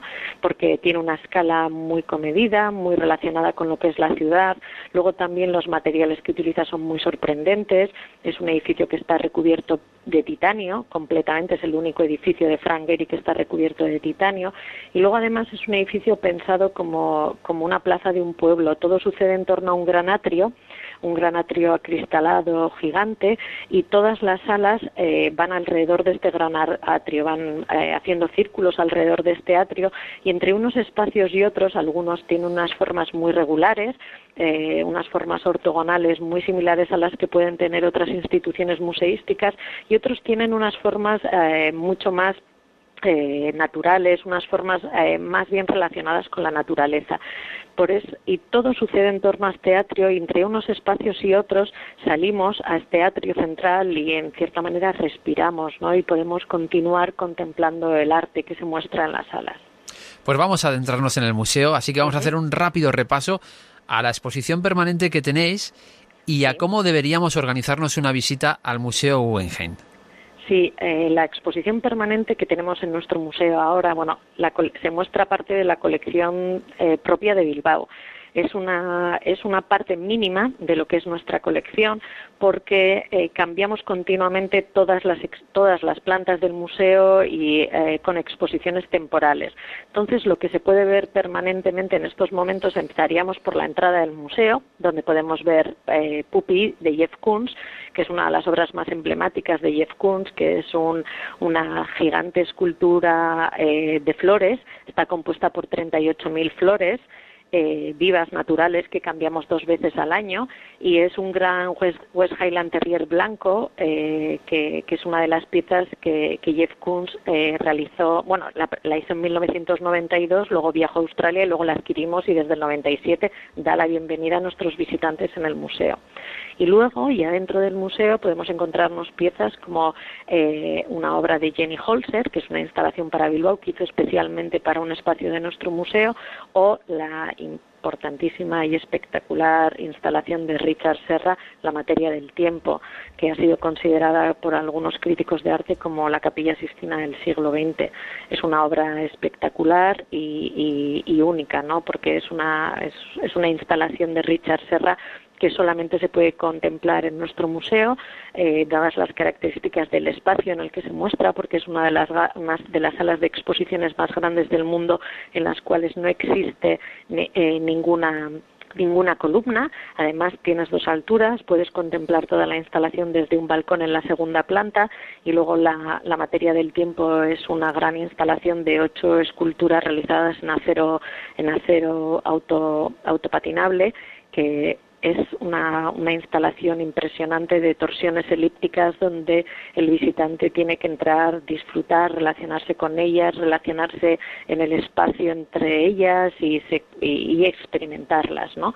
Y es una de las piezas más emblemáticas de nuestra colección. Y luego hay otras piezas también en el exterior de nuestro museo, como eh, la araña de, de Louis Bourgeois o eh, las fuentes de fuego de Klein, que solamente se pueden ver por la noche, la niebla de Fujiko Nakaya, el Triandiai de, de Anis Kapoor eh, y luego por último el gran, el gran Arco Rojos eh, o Arco Gorriac, que es una pieza que, eh, que el artista francés Daniel Buren hizo con motivo del quinto aniversario de nuestro museo y que está hecha en un puente por el que eh, el puente de la Salve, eh, que es un puente que Frank Gehry consiguió en cierta manera abrazar y meter dentro del edificio del museo, porque bajo ese puente pasa la gran galería en la que están instaladas las piezas de Richard Serra y de, y de allí sale una gran una gran chimenea eh, con unas escaleras que abraza el puente y lo hace formar parte de lo que es el edificio, ¿no? Nos hablabas de que Pupi es una de las grandes obras de Jeff Koons que durante estos meses está siendo protagonista de eh, las, una de las exposiciones permanentes del Guggenheim. ¿Qué nos podemos encontrar en esta exposición? Bueno, esta exposición es la mayor retrospectiva hasta ahora celebrada de la carrera de Jeff Koons, más de 35 años de carrera. Es una exposición en la que vamos, eh, se pueden ver todas y cada una de las series que ha venido realizando desde 1978, eh, desde sus primeros hinchables eh, que realizó en, nada más llegado a Nueva York, hasta sus últimas piezas, que son piezas del 2013-2014 de la serie eh, Esferas Reflejantes. Y, podemos ver un poco, eh, podemos contemplar totalmente la evolución de Jeff Koons a lo largo de estos años, como ha sido una evolución muy coherente, muy acompasada, donde sigue tratando los mismos temas, pero siempre de manera sorpresiva. Y yo creo que es algo que, que al público le va a sorprender, porque igual tenemos más la imagen del último Koons, de los, a partir de los años 90, sobre todo también las piezas de, eh, de la serie Celebración, donde está su gran eh, perro hinchable, pero, pero hay, eh, aquí vamos a poder ver el Jeff Koons mm, de sus orígenes desde 1978 hasta 2014. Una de las obras más conocidas nos decías que es Pupi precisamente uno de los símbolos del Guggenheim y de Bilbao, pero es que me llama la atención porque al final de la historia no deja de ser una escultura que podríamos decir viva, porque tenéis que estar manteniéndola todos los años. ¿Cómo se hace eso para que la, escultura no pierda eh, la, originalidad del artista y seguir manteniéndola? Pues es una pieza que la cambiamos dos veces al año, cambiamos las flores, tenemos la plantación de otoño, otoño-invierno y la de primavera-verano. La de primavera-verano suele ser en mayo y para junio ya eh, lo que hacemos es eliminar todas las flores, las 38.000 flores que tiene, tenemos una plantilla hecha al milímetro de dónde tiene que ir cada color, se dibuja sobre, tiene una tela, una tela especial eh, eh, para, para, el agua y para la tierra. Sobre esta tela se dibuja el detalle cada uno de los, de los, de las diferentes flores que hay que meter y se meten esas 38.000 flores que se crean especialmente para pupi porque son unas flores que tienen el cepellón, la parte de la tierra mucho más pequeño de lo normal porque se introducen y luego la, la flor va creciendo dentro de la propia obra y es una preciosidad. Eh, a un mes de la plantación, es, ahora por ejemplo Pupi en este verano está espectacular, es una maravilla en verano, las flores son muy diferentes a las de invierno, porque el manto, eh, agua, eh, en verano tenemos más variedad, en invierno solamente tenemos una variedad de flores, pero mucha variedad de colores, y en verano tenemos muchísimas variedades diferentes de flores y de colores. Qué curioso. También hace pocas semanas comenzaba una exposición dedicada a la pintura de la figura de Basquiat, que fue uno de los grandes artistas de los 80. ¿Qué obras del pintor han llegado hasta Bilbao? Pues han llegado obras muy importantes, más de 100 obras eh, eh, realizadas por Basquiat, también algunas que realizó con, en colaboración con artistas con los que tuvo una relación especial, como puede ser el caso de Warhol o el caso de Francesco Clemente. Y es una exposición muy particular porque se trata de una retrospectiva de la obra de Basquiat, pero no es una retrospectiva cronológica, sino temática, y es la primera vez que se hace una retrospectiva de carácter temático de la obra de Basquiat. Y es muy interesante la relación que se establece en el museo entre Jeff Koons y Basquiat, porque curiosamente son dos artistas que comenzaron su carrera al mismo tiempo. Eh, Jeff Koons llegó a Nueva York en 1978, Basquiat eh, empieza a pintar sus grafitis como Samo en la calle también en, aquel año y, los dos empiezan a despuntar a principios de los años 80 en Nueva York y, están en, el mismo grupo, están también Snabel, hay una serie de artistas allí, hay una, un, ambiente eh, muy proclive para todo esto y además también desde el punto de vista musical, que Basquiat participaba también mucho del ambiente musical con su grupo que se llamaba Grey. Entonces, bueno, se puede ver eh, la, eh, una, un recorrido completo por la obra de Basquiat a través de los temas que desarrolló en, a lo largo de su breve carrera, porque Basquiat falleció con 27 años, es una carrera muy breve y, podemos eh, tener una idea de lo que realmente era importante para él, ¿no? Y el, profundo conflicto que existía en su arte, ¿no? Sobre todo eh, se puede ver muy bien la importancia que para él tenía la la identidad racial, los problemas eh, como afroamericano tenía en aquella época en Estados Unidos. De hecho, el título de la exposición se llama eh, Esto es ahora y está basado eh, tanto en una, en una canción de Charlie Parker, pero también esa frase fue utilizada por Martin Luther King en su discurso de Yo tengo un sueño y también aparece en una obra de Jean-Michel Basquiat. Y a lo largo de la exposición podemos ver todas estas referencias, porque Basquiat muchas veces se ha interpretado como un artista eh, callejero, eh, sin, eh, con una cultura muy básica, pero era todo lo contrario, una persona tremendamente culta, con muchísima formación, eh, un gran conocedor de música, de, literatura. Por ejemplo, el nombre Gray de su equipo de, de, su, de su grupo de música procede del libro Anatomía de Grey, que también da título a la, a la serie, curiosamente, y que era un título de anatomía que se utilizaba en las, en las, en las en las universidades y que a él, eh, de pequeño, tras un accidente que tuvo, su madre se lo dio y es un libro que para él fue muy importante y que también está muy reflejado en su obra, ¿no? Entonces yo creo que el público eh, va a salir con una imagen de Basquiat igual un poco diferente a esta imagen que, que a veces los medios o, la, o la época eh, traslado de lo que era la obra de Basquiat. Lucía, ¿es fácil hacer llegar el arte contemporáneo al gran público? Yo creo que lo que nosotros tenemos que hacer y lo que hacemos como institución es facilitar que se establezca esa relación entre el visitante y la obra. Es algo que, que lo tenemos que hacer eh, disponiendo las exposiciones de la manera en la que se establezca esta relación. Y luego hay, yo creo que es parte de cada uno, ¿no?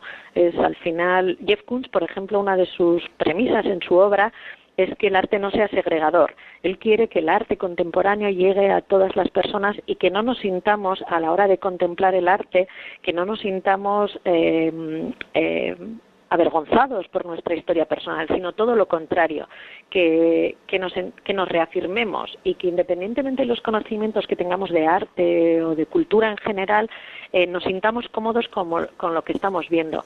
Y ante ello, cada uno vamos a hacer una interpretación muy diferente. Y eso es lo interesante que tiene el arte contemporáneo, ¿no? que somos nosotros al final, bueno, en, el arte en general, que es el visitante al final quien lo activa. ¿no? Pues Lucía Aguirre nos ha hecho de anfitriona, nos ha abierto las puertas del Museo Guggenheim esta noche en nuestra terraza aquí en Onda Cero. Buenas noches, Lucía, gracias. Bueno, gracias.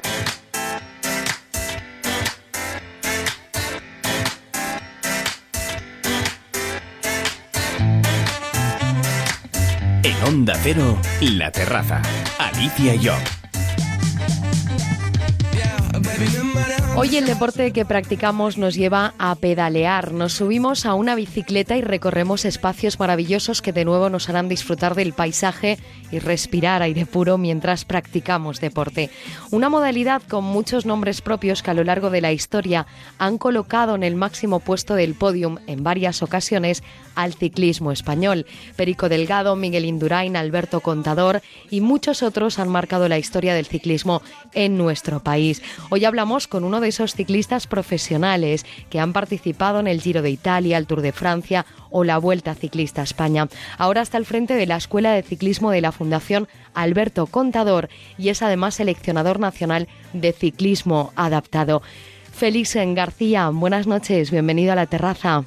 Hola, buenas noches. Según vemos, el ciclismo forma parte de tu vida, Félix. Sí, ahora mismo es eh, mi ocupación laboral, mi pasión y bueno, pues también a lo que dedico mi tiempo libre cuando lo tengo. Todos hemos eh, subido en bici alguna vez y todos recordamos las primeras experiencias de pequeños, ¿verdad? Este es el primer paso para empezar a practicar ciclismo, saber montar en bici. Cuéntanos por dónde arranca la práctica de este deporte. Claro, lo primero que hay que, que hay que tener es pues la propia bicicleta, saber manejarla, saber montar en bici, mantener el equilibrio algo que para, para, para un niño pequeño le resulta muy fácil, si acaso no, no sabe.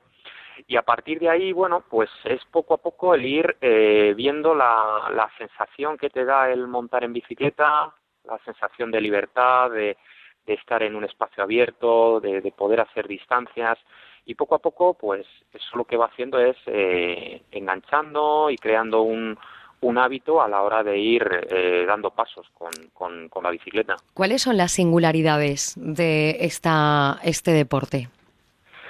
Hombre, pues eh, con respecto a otros, el, el, problema que tiene es que primero pues se necesita tener una bicicleta que bueno pues tiene eh, tiene un coste mínimo dependiendo de a qué nivel queramos practicarlo, pero bueno hay que hacer una una inversión o, o alquilar una en, en su caso, ¿no? Y luego pues hay que buscar eh, un espacio que sea seguro a la hora de poder practicar. Con la bicicleta de montaña, pues es mucho más fácil, por, porque pues, por caminos, por el campo, etcétera, etcétera. Con la bicicleta de carretera, bueno, ya puede ser un poco más complicado dependiendo de en qué zona, en qué zona se viva. Pues eh, actualmente muchísimas ciudades ya disponen de, carriles bici o espacios seguros para poder practicar ciclismo de, carretera. De eso hablaremos, de esas rutas eh, en un instante, pero antes saber qué esfuerzo requiere el ciclista practicar este, este deporte, qué condiciones físicas debe de tener el deportista. Claro, bueno, es un deporte duro, es un deporte exigente, sobre todo cuando vamos por recorridos en los cuales eh, tenemos zonas de subida. ¿Qué ocurre? Que, bueno, la bicicleta también es un deporte, o el ciclismo es un deporte agradecido en el aspecto de que en cuanto mantienes una regularidad, eh, rápido se empieza a mejorar, se ven muy rápidamente los progresos y, bueno pues pues consigues hacer eh, bueno pues cada vez más distancias con, con, con, una sensación cada vez mayor no de, de, pues de bienestar personal sobre todo. Pero bueno siempre hay que contar con que con que bueno pues el ciclismo es un deporte es un deporte exigente es un deporte duro pero que también las bicicletas ya vienen equipadas con, con sistemas de, de cambio de marchas que nos ayudan bastante a, a poder salvar mejor pues los desniveles del terreno o poder hacer el pedaleo de una forma más cómoda. Hablando del tipo de bicicletas de, de, lo que nos hablas, para cada etapa de práctica del ciclismo hay una bici concreta. Coméntanos un poco cómo está el mercado ahora mismo. Sí, lo normal es iniciarse con una bicicleta de montaña porque son las más polivalentes, ¿no? Nos permiten ir eh, en una posición cómoda, eh, nos permiten ir por el campo, por la ciudad, por la carretera incluso. Entonces lo, lo, lo, normal es iniciarse con una bicicleta de, de montaña a la hora de empezar a practicar ciclismo. A partir de ahí, ¿cuáles son los pasos? Pues bueno, ya está dentro de, de, cada persona, de hasta donde quiera llegar, hasta donde quiera exigirse, o incluso dar el paso a la bicicleta de carretera, ¿no? Con la cual pues puedes hacer eh, distancias mucho mayores y el nivel de esfuerzo pues pues es menor porque bueno pues pesan menos y existe menos rozamiento ¿no? en el en el rodar de estas bicicletas. Una de las preocupaciones del ciclista es precisamente ese mm, deporte, practicar este deporte en carretera, en cuanto al tema de seguridad, ¿verdad, Félix? Sí, sí, sí. Ahora mismo, eh, bueno, es uno de los mayores problemas que tiene que tiene el ciclismo en, de carretera en ruta a la hora de encontrar espacios seguros. Eh, cada vez eh, la ciudadanía está más concienciada de que la bicicleta es un vehículo y que tiene que compartir la carretera con, con, con vehículos a motor.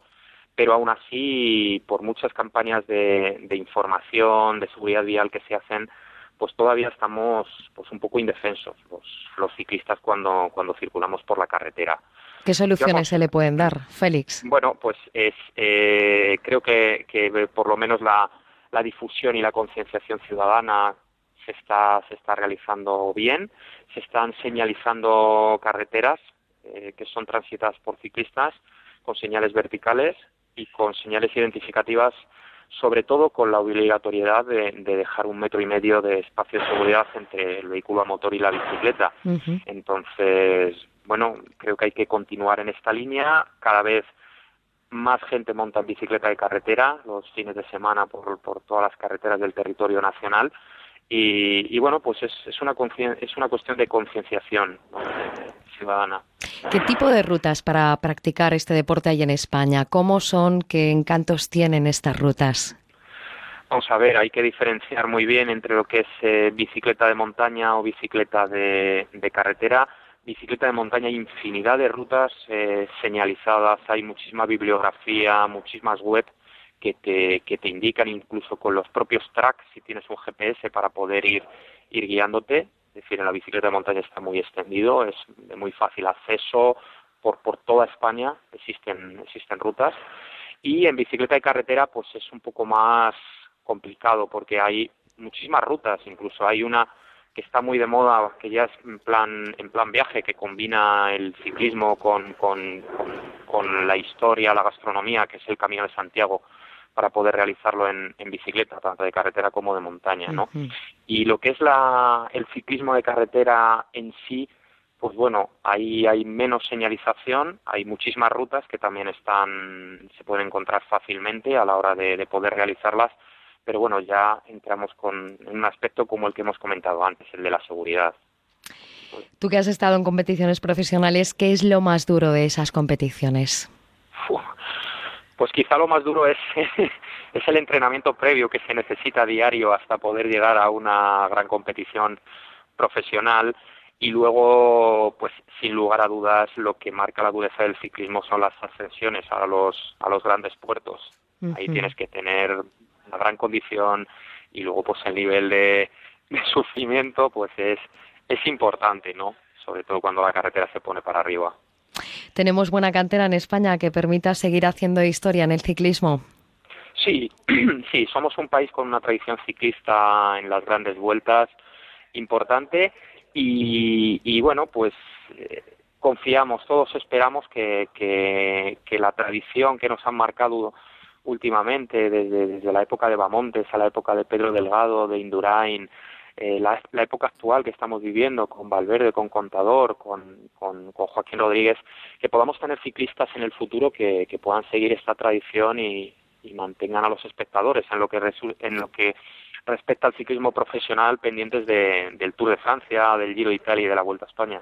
Un deporte, el ciclismo, que tiene una excelente historia detrás, ya se lo hemos contado al inicio de este programa, nos hemos adentrado un poco en este deporte, que también es bueno practicar en verano con Félix García. Buenas noches, gracias Félix. Muy bien, buenas noches, muchísimas gracias.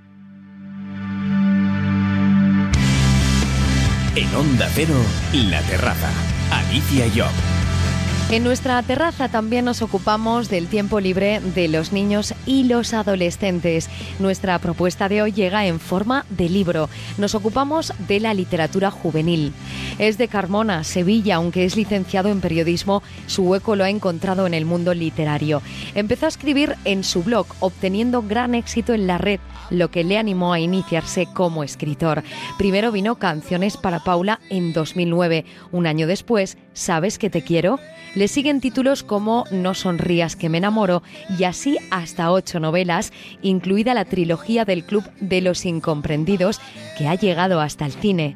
Amor, desamor, amistad, música, en definitiva, libros que, como dice su autor Blue Jeans, nos permiten vivir sueños y mágicas historias. Francisco de Paula Fernández, bienvenido a la terraza de Onda Cero.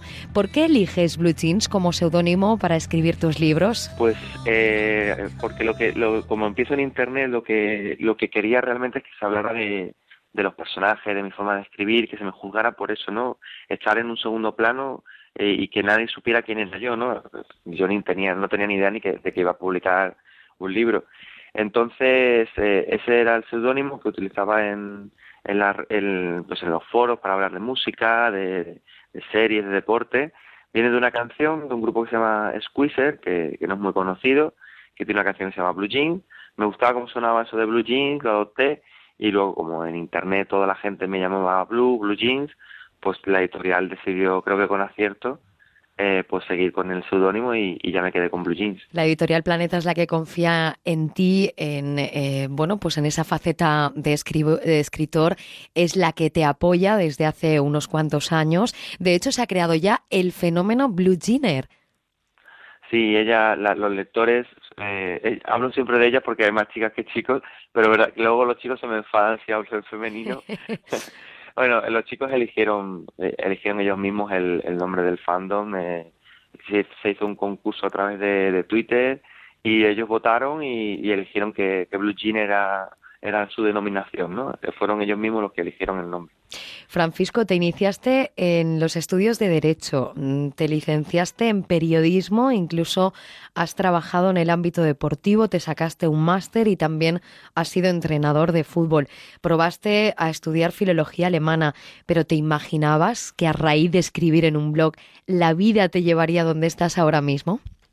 No, no, era impensable, era, era impensable imaginar todo esto, eran muchos, muchos tumbos, ¿no? El derecho pues tuve un año, filología alemana. Casi empecé la carrera y la terminé la, la misma semana.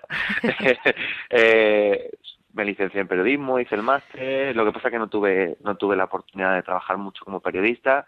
Y bueno, cuando no tenía trabajo pues me puse a escribir y no, ni siquiera sabía que iba a terminar canciones para Paula en, en aquel fotolog publicar era, era un milagro y, y bueno, pues todo lo que ha venido después, pues jamás, eh, ni en el mejor de mis sueños lo hubiera imaginado. Bueno, pues ocho novelas, como decíamos antes, pero ¿qué tiene para ti la literatura juvenil? ¿Es fácil escribir para el público eh, joven porque hasta el lenguaje es diferente? Bueno, para mí es difícil escribir cualquier cosa. Yo admiro a, cualquier persona que es capaz de rellenar un, un, folio en blanco porque para mí es muy difícil, es difícil escribir, le dedico muchas horas a cada, a cada historia, párrafo por párrafo prácticamente hasta que no estoy conforme con un párrafo no paso al siguiente. Y escribir para la gente joven, eh, al contrario de lo que piensa a lo mejor mucha gente, eh, no es sencillo, por, sobre todo porque ellos son muy exigentes. Eh, si tú no haces algo bien o si no les gusta el libro, te lo van a decir sin ningún problema. son muy sinceros, si te, le ha gustado más el segundo que el tercero también te lo dice.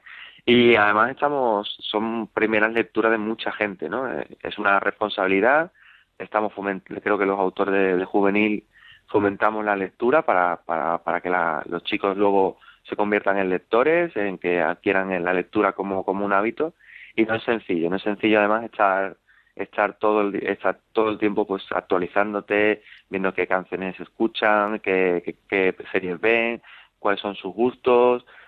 Estamos ahí pendientes de todo para, para hacer libros reales y, y que ellos pues se sientan identificados. Es para ti como retroceder unos años atrás para ponerte eh, bueno pues a la misma edad de todos eh, los que son tu público o tus lectores en estos libros. ¿De dónde surgen las historias que escribes?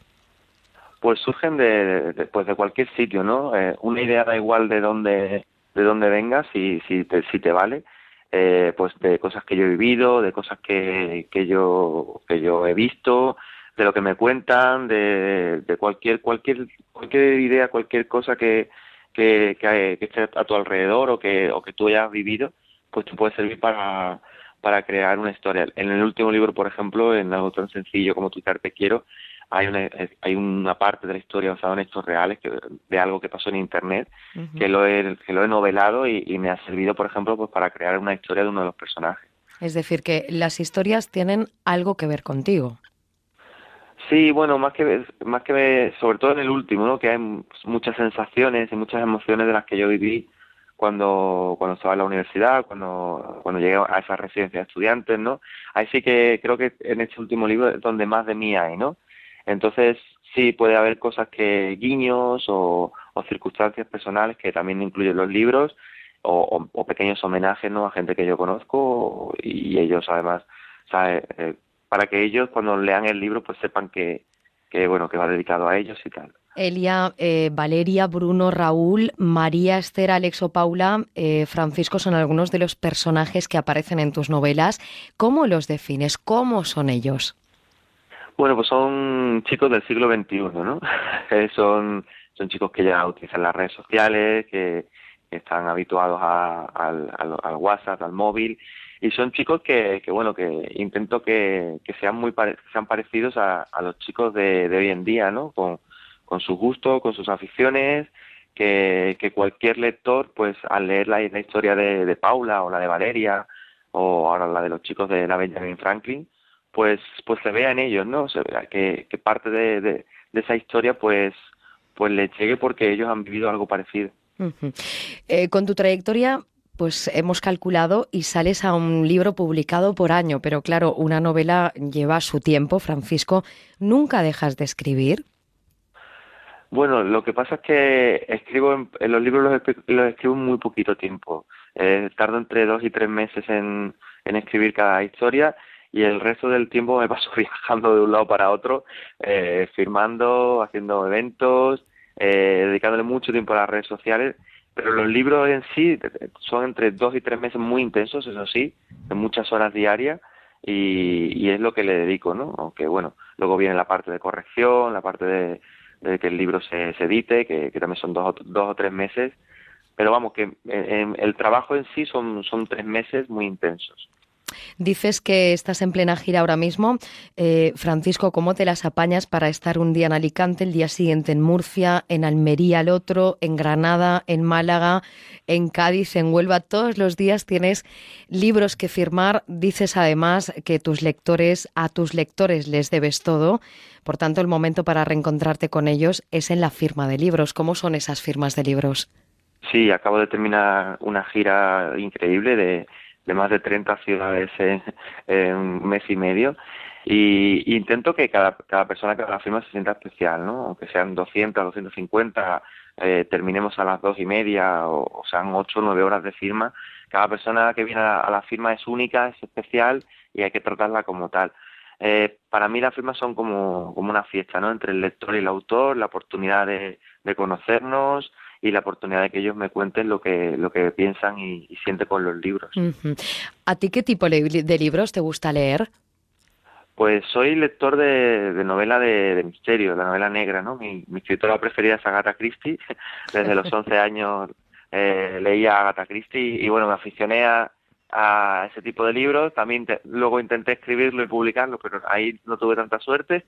y, bueno, ahora leo, intento leer literatura juvenil de compañeros, ¿no? De amigos que, que bueno que van apareciendo en el camino y, y que me apetece leer eh, libros de otros compañeros y lo que pasa es que hay tan poco tiempo para, para nada que, que bueno, ojalá tenga tenga algún mes algún mes libre para para poder eh, actualizarme, ¿no? Leer los libros que me han dejado últimamente y, y que tengo ganas de leer de, amigos míos. Ya tienes bastante con tu gira. Recuerden, el último libro de Blue Jeans es algo tan sencillo como tuitear te quiero.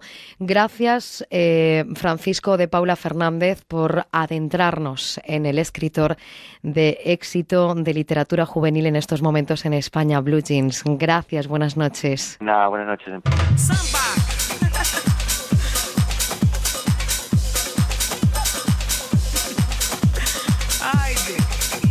Ven a la terraza con Alicia Job en Onda Cero. Y en esta terraza seguimos con el propósito de conocer las vivencias personales de españoles que pasan también sus tiempos de descanso en aquellos destinos donde han ubicado su residencia. Hoy vamos hasta el lugar que alberga uno de los carnavales más importantes del mundo en Río de Janeiro. Brasil es el país donde encontramos Sao Paulo o Salvador de Bahía, el lugar donde se come arroz con frijoles, el país del café, de la caña de azúcar y por supuesto de la caipiriña. Brasil es uno de los destinos atractivos para cualquier turista que elige este lugar para conocer toda su oferta turística, que no es poca, de obligada visita, por ejemplo, el Cristo Redentor en Río de Janeiro, una de las siete maravillas del mundo, una distinción que también recibe la selva amazónica. Pero, ¿y para vivir? ¿Cómo es Brasil? Nos lo cuenta un valenciano que vive allí desde hace dos años, Pablo de Ambrosio. Buenas noches desde España. Buenas noches. ¿Qué tal por Brasil ahora mismo, Pablo? Pues mm, yo muy bien, la verdad es que mi experiencia aquí es muy buena. Fui muy bien acogido, hay trabajo, con ganas de trabajar hay buen trabajo y yo estoy muy contento. Mi experiencia personal, la verdad es que estoy muy contento, muy ah, contento. Ahora hablamos personas de tu experiencia personal y también de los españoles que viven allí. Yo no sé si en, en, Goiânia, donde tú vives, que es un municipio de Brasil, capital del estado de Goiás, viven muchos españoles. Mm, vamos, tiene una comunidad de españoles. Lo que pasa es que como mi mujer es brasileña, por eso yo vine aquí a Brasil. Mi mujer es brasileña. Yo conocí a mi mujer, me casé con ella, tuvimos un hijo y decidimos venir a, bueno, pues a intentar. ¿eh? Yo soy un poco aventurero, la verdad, en esta vida y decidimos venir a intentar la vida aquí. Tiene una comunidad, lo que pasa que aquí no es de las ciudades donde más españoles tiene. Entonces, yo por ser eh, mi mujer brasileña, la verdad es que yo aquí estoy poco relacionado con, con españoles. Te has integrado con la eh, gente de Brasil, ¿verdad? Totalmente, totalmente, totalmente. La verdad es que todos los amigos que yo tengo aquí y conocidos, y, bueno, pues parientes evidentemente son brasileños, pero todos los amigos que he hecho en el trabajo, todos son brasileños. La verdad es que tengo muy poco, por no decir absolutamente casi nada de contacto con españoles. De todas formas, eh, Pablo, cuando un español llega a Brasil, aunque algunas de las costumbres ya las conozcas por tu mujer, pero cuando un español llega a Brasil, ¿con qué costumbres se encuentra que no tengamos aquí en España? ¿Qué es lo que principalmente te llamó la atención? Los horarios, aquí, vamos, lo que yo no te tienen, eh, claro, por cercanía y porque tienen mucha influencia americana. Horarios de comidas, de cenas y horarios laborales eh, yo encontré mucha diferencia. Y luego, pues, bueno, de cultura, cultura, pues la verdad es que no tiene nada que ver. con la nuestra son muy muy distintos, pero yo me adapté muy bien. Es gente muy hospitalaria, te hacen la verdad sentirte como en casa. ¿Cuáles son esas eh, diferencias culturales con España? Bueno, aquí lo que yo noté puede ser, no sé, en España. Aquí es la gente es muy familiar, o sea, en los barrios donde tú vives. Eh, todo el mundo conoce a todo el mundo y, y eso que yo vivo en una ciudad grande de más de dos millones y medio de habitantes y es considerada no, uno de las mayores, evidentemente, de Brasil. Pero aquí en el barrio todo el mundo se conoce, todo el mundo se ayuda mucho y todo el mundo se, se preocupa del otro. Vi yo que los pienso que los europeos tienen quizá una relación más fría, ¿vale? Aquí la, la, la relación de las personas es como más, más cálida. ¿Qué hacéis vosotros, eh, que sois en este caso tú de otro país en el tiempo libre? ¿Cómo se viven allí, por ejemplo, unas vacaciones? Bueno, vacaciones. La verdad es que vacaciones, yo puedo hablar de vacaciones eh, que yo hice cuando vivía en España y vine a Brasil de vacaciones, porque en verdad donde yo vivo tampoco es un un punto muy turístico, ¿verdad? Está más conocido, pues eso, Ríos, Sao Paulo, Salvador de Bahía, el Nordeste, Fortaleza, Natal, que yo eso sí conozco. Entonces, pues nada, cuando vienes de vacaciones, para decir la verdad, de vacaciones, se está bien en cualquier sitio del mundo donde tú vayas, incluso en España si estás de vacaciones. Pero bueno, aquí lo que tiene muy bueno yo la gastronomía. A mí me gusta mucho y no es porque mi mujer fuera brasileña y me, me acostumbré la gastronomía brasileña es muy diversa, porque claro, también tenemos que pensar que es un país muy, muy grande. Las diferencias entre el norte y el sur de Brasil aquí son enormes, enormes. Eh, aquí todo el mundo conoce el arroz y el feijón más del nordeste al sur. Eh, la gastronomía es muy, muy, muy diferente. vamos, a mí me gusta mucho. Y otra cosa que aquí todavía puedes encontrar, por lo menos yo hablo de mi experiencia, productos naturales muy naturales. Los aquí todavía funcionan el tipo, aquí llaman las ferias, ¿vale? Que serían como los mercados, pues tienes dos productos muy, muy natural del típico agricultor que lo recoge, que tiene su casa cerca de aquí, son productos muy naturales, muy buenos. A mí me gusta mucho la gastronomía. Pero soléis hacer, aparte de la gastronomía, que sin lugar a dudas es también un atractivo turístico, ¿verdad? De cualquier lugar eh, al que uno se acerque. Pero, eh, ¿qué tipo de turismo soléis hacer allí? Cuéntanos un poco cómo aprovecháis ese tiempo libre. Aquí, la verdad es que también hay otra cosa que tiene, eh, la, la gente está acostumbrada a las distancias enormes. Aquí, por ejemplo, la familia, bueno, mi familia, la familia de mi mujer, Aquí, digamos, como es interior, esto es centro-oeste de Brasil, es, eh, tiene mucha hacienda, mucha hacienda de ganado. Más aquí, ir a pasar un final de semana a 400 o 500 kilómetros, quiero decir, salir sábado para mañana para volver domingo por la tarde es muy normal. Entonces aquí lo que más, pues eso, interior, digamos, aquí turismo interior. Luego tienes muy, bueno, muy conocida aquí en la región, está Caldas Novas, que es un, una ciudad que está situada en lo que era un antiguo volcán, toda la ciudad, bueno, todo el contorno, cuando estás dentro de la ciudad no te das cuenta, pero a mí me explicaron, miras hacia alrededor y resulta que son todo montañas y estás metido dentro de un, volcán extinguido, de momento, que es un sitio de aguas termales. Todo hotel, toda laguna que tiene allí son aguas termales naturales. Digamos, es lo más turístico que tiene cerca de aquí, está a unos 200 kilómetros. ¿Es uno de los rincones especiales? Sí, vamos, para este estado sí. Claro, yo no sé, porque yo tampoco he salido mucho más lejos.